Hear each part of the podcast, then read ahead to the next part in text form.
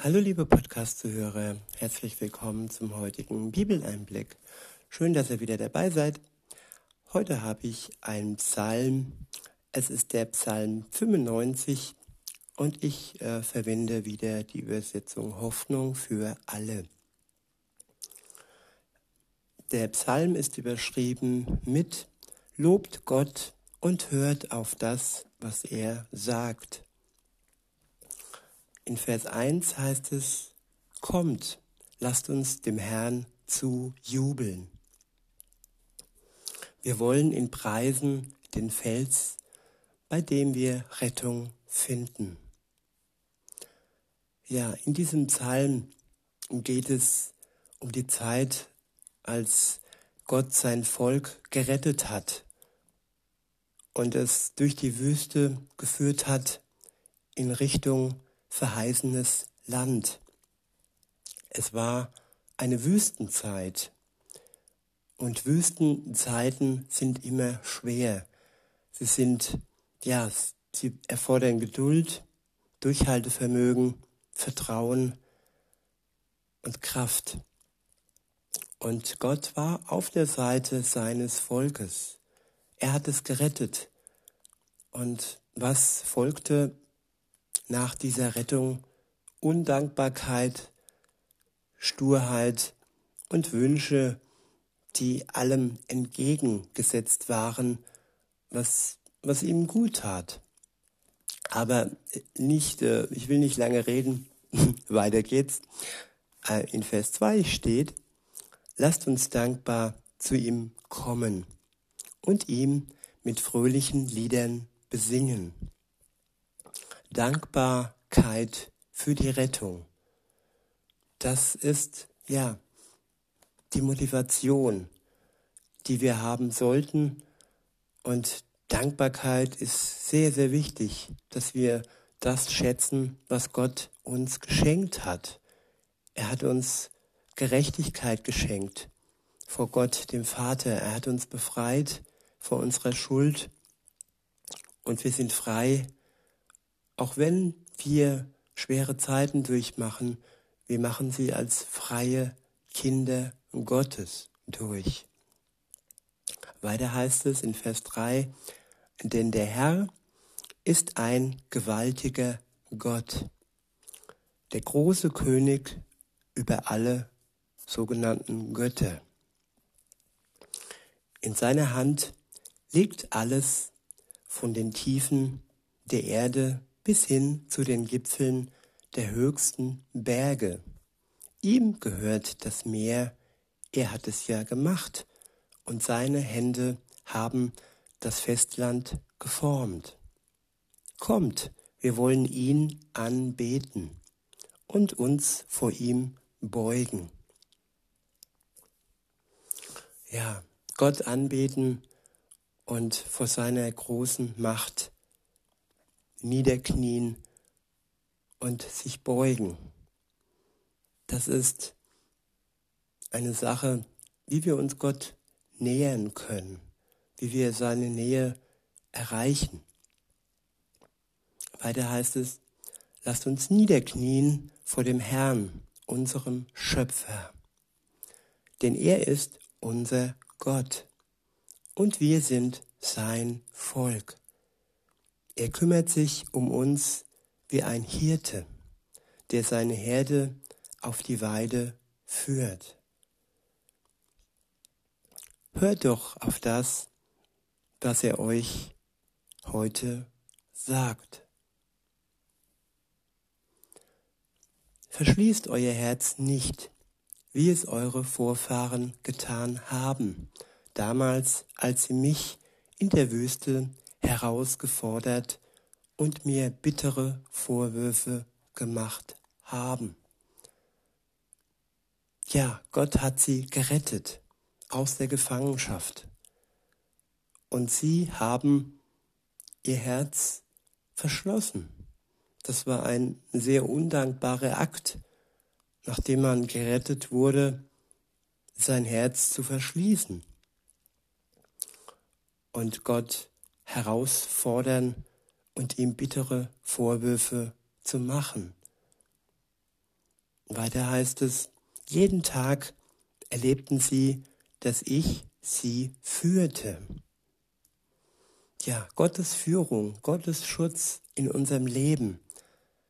Lass es uns erkennen, dass er da ist für uns Tag für Tag, dass er uns führt, dass er uns Zeichen gibt, dass er uns sein Wort schenkt, dass er ansprechbar ist für uns 24 Stunden zu jeder Sekunde ist er ansprechbar. Weiter heißt es, und trotzdem haben sie immer wieder neue Beweise meiner Macht verlangt.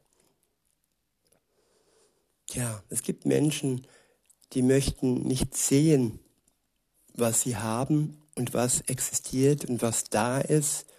Sie möchten immer mehr und mehr. Und in diesem Fall wollten sie immer mehr Beweise seiner Macht haben. Und sie haben ihn herausgefordert und sie haben seine Macht fast erpresst. Aber Gott lässt sich nicht erpressen und Gott lässt sich auch nicht, ja, unter Druck setzen. Gott hat sie geschützt, er hat sie begleitet und diesen Schutz und diese Begleitung wollten sie nicht wertschätzen. Es muss nicht immer groß sein, was wir mit Gott erleben. Das Kleine, der Schutz ist nicht immer bombastisch. Aber auch für das Kleine können wir ihm danken, für unsere Gesundheit oder auch trotzdem für das, dass wir ertragen können, auch wenn es uns mal nicht gut geht und wir nicht komplett gesund sind, wir vielleicht unter einer Behinderung leiden, uns Gott aber trotzdem nicht im Stich lässt und uns begleitet im Leben. Weiter heißt es ab Vers 10, 40 Jahre lang ekelte ich mich vor diesem Volk. Ja, wenn man immer so angegriffen wird und wenn die Menschen so undankbar sind und immer mehr fordern und fordern, dann ist Gott auch nur imstande, da Ekel zu empfinden. Das ist, ja, so ist das. Und Dankbarkeit ist extrem wichtig. Und wo da nur Vorwürfe sind und immer nur Erwartung, Erwartung, dann ist natürlich Gott auch enttäuscht. Weiter heißt es, Schließlich sagte ich, ich, ihr ganzes Wünschen und Wollen ist verkehrt und leitet sie in die Irre. Ich wiederhole, ihr ganzes Wünschen und Wollen ist verkehrt und leitet sie in die Irre. In seinem Namen Dinge erbitten und wünschen. Das ist extrem wichtig, dass wir seinen Willen erkennen und dass wir ja die Wünsche so ausrichten, dass sie zu Gott passen und nicht ihm entgegen oder widersprüchlich sind. Gott hat eine klare Linie. Er ist nicht so, dass er uns unsere Wünsche erfüllt, wenn sie uns doch in die Irre leiten, wenn sie total verkehrt sind, wenn sie ja in den Abgrund führen. Und ja, er kann uns bestimmte Wünsche eben nicht erfüllen, weil die Erfüllung uns schaden würde. Er gibt uns nur das, was uns gut tut. Und wenn wir dann so stur bleiben, dann ja, kann er das einfach nicht ja, erfüllen. Weiter heißt es, die Wege, die ich sie führen will, verstehen sie nicht. Gottes Wege sind gute Wege. Und sie führen immer zu einem guten Ziel. Und dabei ist es wichtig, dass wir verstehen wollen, dass wir unser Herz öffnen für seinen Weg in unserem Leben, dass wir ja klare, einen klaren Blick gewinnen, ein Blick, der nicht vernebelt ist, sei es durch Schmetterlinge, die uns im Kopf, im Herz herumschwirren, oder sei es durch irgendwelche ihren Lehren, Psychologie oder Esoterik oder sonst irgendwas, was gegen Gottes Willen widerspricht und was uns im Endeffekt nicht gut tut.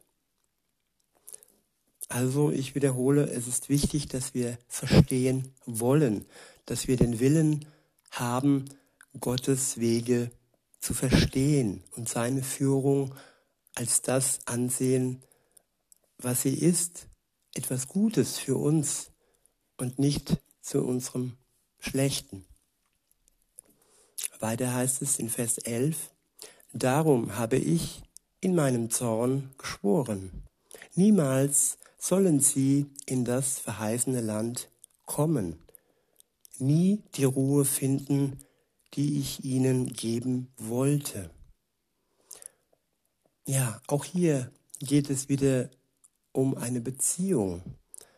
Wenn nur eine Seite offen ist, nämlich Gott, und die andere Seite damals sein Volk verschlossen ist in ihrem Herzen, dann kann Gott nur zornig werden. Und dann kann sein Volk, dann können wir nicht das bekommen, was er uns versprochen hat, aber nur dann, wenn wir wirklich auch seinem Weg folgen, wenn wir stur entgegengesetzt seines Weges gehen, dann können wir nicht das Ziel erreichen, das verheißene Land, das ewige Leben und ja, seine Nähe. Und wir können auch nicht die Ruhe finden. Wir werden immer unruhig bleiben, innerlich zerrissen und nicht heil, wenn wir nicht zulassen, dass er uns die Ruhe gibt, die wir brauchen. In diesem Sinne wünsche ich uns viel Erkenntnis und den Willen zu verstehen, verstehen, welchen Weg er für uns vorgesehen hat. Ich wünsche euch noch einen schönen Tag und sage bis denne.